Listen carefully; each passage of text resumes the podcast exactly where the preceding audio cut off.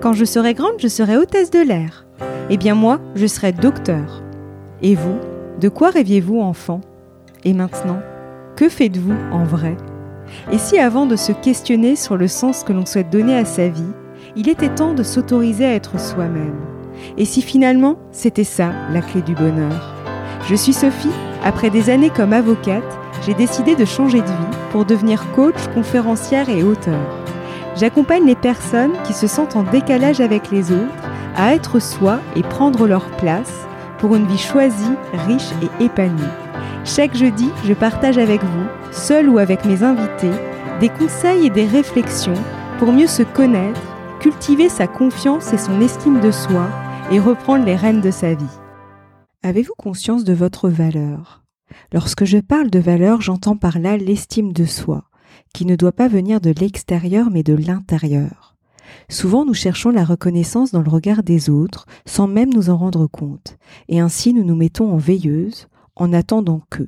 C'est ce qui peut parfois expliquer qu'on accepte des situations qui ne nous plaisent pas, qu'on n'ose pas dire non à un proche ou un collègue, qu'on a peur de se mettre en avant, qu'on évite de briller plus que sa famille ou ses amis, qu'on ne s'autorise pas à voir grand. C'est plus ou moins conscient, mais c'est souvent à l'origine de beaucoup de frustration et donc d'un réel manque d'épanouissement. Ça peut toucher toutes les sphères de notre vie. Or, c'est à vous de reconnaître votre propre valeur et de l'assumer.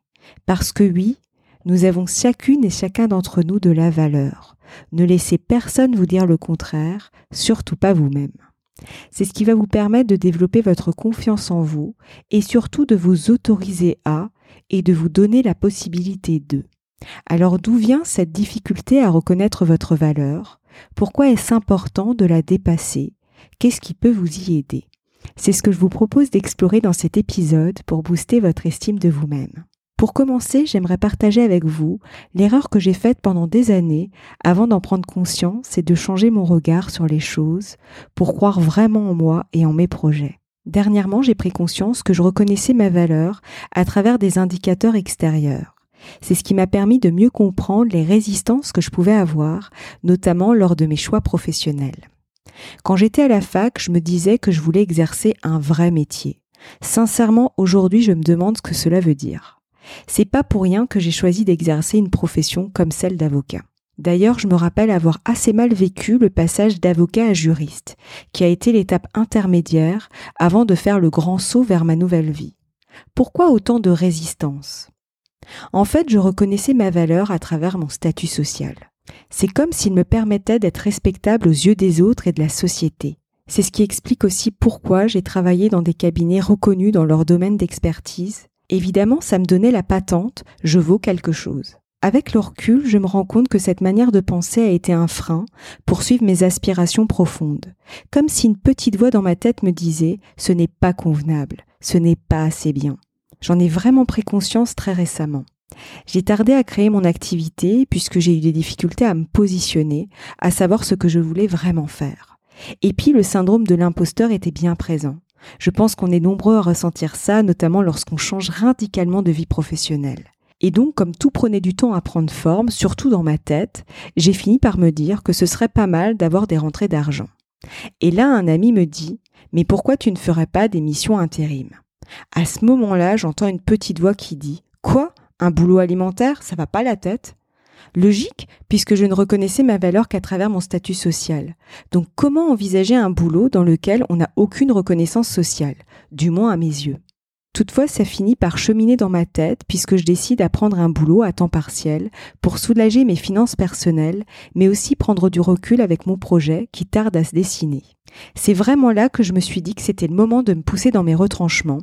Ça ne s'est pas fait sans résistance, mais ça a été un bel apprentissage pour moi. Sur le terrain, j'ai remarqué que le statut que je pouvais occuper face aux gens ne changeait rien à leur manière d'être avec moi. Jusque-là, j'associais statut social et respectabilité statut social et considération. Je me suis rendu compte qu'il n'en était rien. Et d'ailleurs, j'ai pu remarquer dans le passé que certains avocats pouvaient manquer de respect et de considération envers leurs collaborateurs, qui sont en réalité d'autres confrères qui exercent le même métier qu'eux, simplement ils n'ont pas le statut d'associé. Ce qui prouve bien que tout vient de sa posture, de l'aplomb qu'on peut ressentir à l'intérieur de soi, qui fait que les autres vont nous respecter et nous prendre en considération. C'est bien de l'intérieur vers l'extérieur et non l'inverse. Donc à quoi bon vouloir rechercher sa valeur à l'extérieur? C'est ce dont j'ai pris conscience grâce à ma dernière expérience professionnelle. C'est là que j'ai pu me rendre compte que le travail que j'ai fait sur moi et aussi tout ce que j'ai testé, appliqué sur moi, portait ses fruits ma posture et mon positionnement ont changé. C'est justement ce que j'ai à cœur de vous transmettre, notamment par le biais des accompagnements que je vais proposer prochainement. Comme j'en parlais dans le podcast 65, Indécision, procrastination et inaction, il y a deux comportements possibles face à un choix. Le mode je fuis et le mode je vais vers. C'est vraiment mon changement de posture qui m'a permis de passer du mode je fuis au mode je vais vers. Alors comment prendre conscience de sa propre valeur, et ce indépendamment d'éléments extérieurs comme le statut social qui viendrait la valider ou pas? Il n'y a pas vraiment de recette miracle, mais je pense que le socle est l'amour de soi. Sans développer et cultiver l'amour de soi, il est difficile de s'octroyer de la valeur. Si on passe son temps à valoriser les autres en négligeant ses envies et ses besoins, son estime de soi ne peut être qu'au plus bas. En effet, l'estime de soi s'entretient comme un muscle. Si on n'en prend pas soin, elle peut vite baisser. Pour moi, tout a commencé lorsque j'ai arrêté d'accepter l'inacceptable. J'ai d'ailleurs eu l'occasion d'en parler dans un précédent podcast. Pendant longtemps, j'attendais que les autres me prennent en considération, voire qu'ils répondent à mes propres besoins, que je n'exprimais même pas. En fait, j'attendais qu'ils les devinent d'eux-mêmes, comme s'ils étaient dans ma tête. C'est quelque chose que j'ai bien sûr conscientisé par la suite. Le premier pas pour en sortir a été de m'offrir des moments pour moi. Ça a débuté avec mes séances d'hypnose, parce qu'en fait c'était des moments rien que pour moi, qui me permettaient de me couper de toutes les agressions extérieures. C'était mon cocon.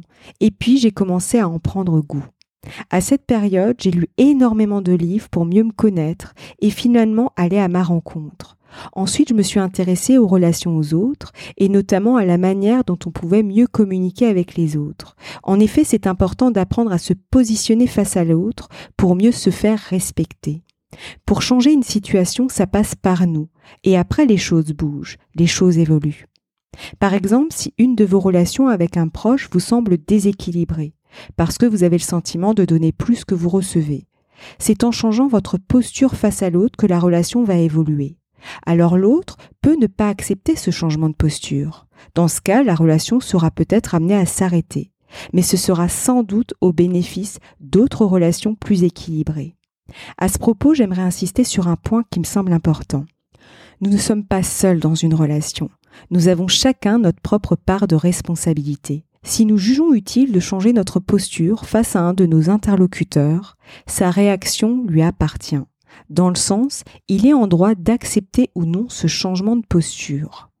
Et là, il est vraiment important de rester fidèle à soi, puisqu'on peut être tenté de nous adapter à l'autre et donc de laisser de côté ces bonnes résolutions pour que la relation se poursuive. C'est quelque chose que j'ai fait régulièrement dans le passé. Je me disais, maintenant ça suffit, je dirais non la prochaine fois. Sauf qu'une fois que je me retrouvais face à l'autre et que je voyais bien que ça passerait pas, je retombais dans le je fais plaisir, ce qui revenait à m'oublier pour l'autre et finalement ne pas être fidèle à moi-même. Or, plus vous serez à l'écoute de vos envies et de vos besoins, plus vous gagnerez en estime de vous-même, et donc en confiance en vous, les deux étant intimement liés. C'est en disant et faisant certaines choses, alors que vous pensez autre chose dans votre tête, que votre estime de vous-même va baisser. C'est pour cela que vos relations peut être un bon indicateur pour vous rendre compte où est placé le curseur Il s'agit de vous poser les questions suivantes. Est-ce que je reçois autant que je donne? Par exemple de mon temps, de l'argent, etc. Est-ce que je suis à mon écoute lors de mon interaction avec l'autre? Ou au contraire, est-ce que j'ai tendance à répondre aux attentes de l'autre en laissant de côté mes envies? Et si vous vous rendez compte que vous avez tendance à vous oublier, commencez par instaurer des petits moments de 5 à 10 minutes par jour rien que pour vous. Durant ces moments, vous pouvez faire des exercices comme lister les trois réussites du jour. C'est un excellent exercice. Généralement, on ne retient comme réussite que les choses importantes, comme décrocher un nouveau contrat, un entretien d'embauche, etc. L'objectif va être de relever quelque chose qui a été profitable pour vous, qui vous a fait plaisir. J'insiste bien sur le fait qu'il doit s'agir d'une réussite personnelle et non d'une bonne nouvelle qui concerne quelqu'un d'autre de votre entourage, comme votre fille ou votre fils qui revient avec une bonne note de l'école. Déjà, si vous vous octroyez un moment pour vous, là maintenant, en écoutant ce podcast, c'est déjà une de vos réussites du jour. Ça peut vous paraître simplet, mais lorsqu'on a pris l'habitude de penser aux autres avant de penser à soi, on a tendance à s'en demander beaucoup. Et donc on met la barre haut, voire trop haut. Je parle en connaissance de cause. Je fais partie des personnes extrêmement exigeantes avec elles-mêmes, qui ne voient que les grandes réussites. Et d'ailleurs, la première fois que j'ai fait ce type d'exercice, j'ai commencé par lister les 100 réussites de ma vie. Là encore, c'est un excellent exercice à faire, notamment pour les personnes très exigeantes avec elles-mêmes. Ça va vous aider à vous rendre compte de toutes vos belles réalisations, et ce dans tous les domaines de votre vie. Et surtout, ça va vous aider à apporter un peu plus de douceur. Enfin, j'en viens à l'importance d'instaurer et de cultiver de la bienveillance à son égard. J'entends par là de veiller aux mots que vous utilisez à votre égard, notamment les mots jugeants. Vous savez, la petite voix critique et dénigrante que l'on peut entendre dans son dialogue intérieur. Ça me fait penser à une publicité qu'a fait Dove il y a plusieurs années. Je me rappelle plus très bien du contexte, mais on voyait des femmes parler entre elles et se dire des mots du type Tu as vu comme tu es grosse, tes cuisses sont pleines de cellulite, tu es trop moche, tu es trop nulle, etc. Et à la fin, la publicité se terminait par une question du type Est-ce que vous oseriez dire ça à une amie? Je la trouvais géniale parce qu'elle montrait qu'on n'oserait jamais dire des mots aussi dénigrants aux autres, alors qu'on peut se les infliger à soi-même, sans grande difficulté.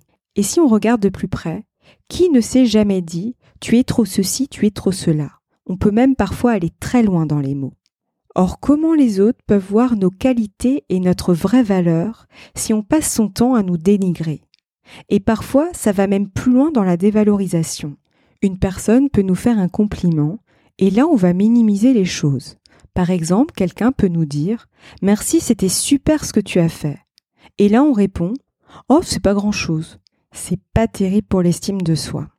Généralement, il ne s'agit que du reflet de son propre dialogue intérieur, d'où l'importance de veiller aux mots que vous utilisez pour vous parler. Alors comment repérer la qualité de votre dialogue intérieur? Déportez un instant votre regard sur vous et posez-vous la question les mots que vous utilisez à votre égard sont-ils des mots que vous utilisez à l'égard de votre meilleur ami? Si ce n'est pas le cas, ce sont certainement des mots pas très flatteurs. Quand vous voyez utiliser un mot dévalorisant, voire dénigrant à votre égard, l'idée n'est pas de vous flageller en vous disant ⁇ Oh non, ça y est, encore un mot que je ne devrais pas utiliser ⁇ L'objectif n'est pas que la bienveillance à votre égard devienne une injonction, vous n'allez pas changer une habitude du jour au lendemain. Demandez-vous plutôt par quel mot plus valorisant vous pouvez le remplacer. Pour illustrer mes propos, je vais prendre l'exemple d'une personne qui vous demande un service alors que vous manquez de temps. Vous lui dites oui, ne sachant pas comment lui dire non, ou alors vous lui racontez un bobard quelconque pour refuser poliment. Et là, vous vous dites dans votre tête Tu es vraiment nul, pourquoi tu ne lui as pas dit que tu n'avais pas le temps? Ou alors mais pourquoi tu te sens toujours obligé de chercher des excuses pour refuser? Tu me fatigues avec tes entourloupes. Dans une telle situation, vous pouvez déjà décider de changer de posture et vous dire que vous allez apprendre à dire non. À ce sujet, je vous invite à écouter l'épisode 61, Avoir des difficultés à dire non. Vous retrouverez le lien sous cet épisode. En effet, vous avez le droit de ne pas répondre aux attentes des autres. J'en parlerai d'ailleurs dans un prochain podcast. Si vous n'arrivez pas tout de suite à mettre en place cette nouvelle posture, soyez indulgent à votre égard. Rappelez-vous que l'on ne change pas une habitude du jour au lendemain. Relevez déjà tous les progrès que vous avez pu faire. Alors là, je vous donnais l'exemple de quelqu'un qui veut apprendre à poser ses limites, mais cet exemple est transposable dans d'autres situations. L'objectif est d'utiliser des mots plus doux et bienveillants à votre égard. C'est ce qui va vous permettre d'être plus indulgent à votre égard et donc d'avoir une meilleure estime de vous-même. Si je résume l'épisode, je vous invite déjà à vous interroger sur votre valeur et de voir si vous vous appuyez sur des éléments extérieurs pour valider votre valeur, comme j'ai pu le faire moi-même à travers le statut social. Mais ça peut être d'autres éléments pour vous. Et si tel était plus ou moins le cas, vous pourriez écrire les 100 plus belles réussites à vos yeux. Vous n'êtes pas obligé de le faire en une traite. Vous pouvez la débuter et la compléter au cours des prochains jours. Je vous conseille également d'instaurer des moments pour vous, et notamment de prendre le temps de noter vos trois réussites quotidiennes. Enfin, observez votre dialogue intérieur et les mots que vous utilisez avec l'objectif d'instaurer plus de douceur et de bienveillance. Il s'agit de conseils à instaurer un peu tous les jours dans la mesure du possible pour vous. L'idée n'est pas de les transformer en injonctions et ensuite de vous en vouloir de ne pas y arriver. Il vaut mieux se fixer un moment pour soi, trois fois par semaine, plutôt que d'avoir l'ambition de le faire tous les jours et d'abandonner en cours de route parce qu'on a été trop exigeant à son égard. C'est ce qui va participer aussi à vous apporter plus de bienveillance. Toutes ces petites choses mises bout à bout vont booster votre estime de vous-même, tout comme la confiance en soi. C'est un muscle à entretenir. Si vous voulez vous offrir un moment pour vous, j'ai créé un atelier en ligne gratuit pour vous aider à prendre les bonnes décisions avec confiance. Il vous permettra d'identifier clairement ce qui est vraiment important pour vous et de faire vos choix en fonction. Pas ceux que vous croyez devoir faire, mais ceux qui sont vraiment importants pour vous. C'est ce qui va participer à développer et cultiver une bonne estime de vous-même.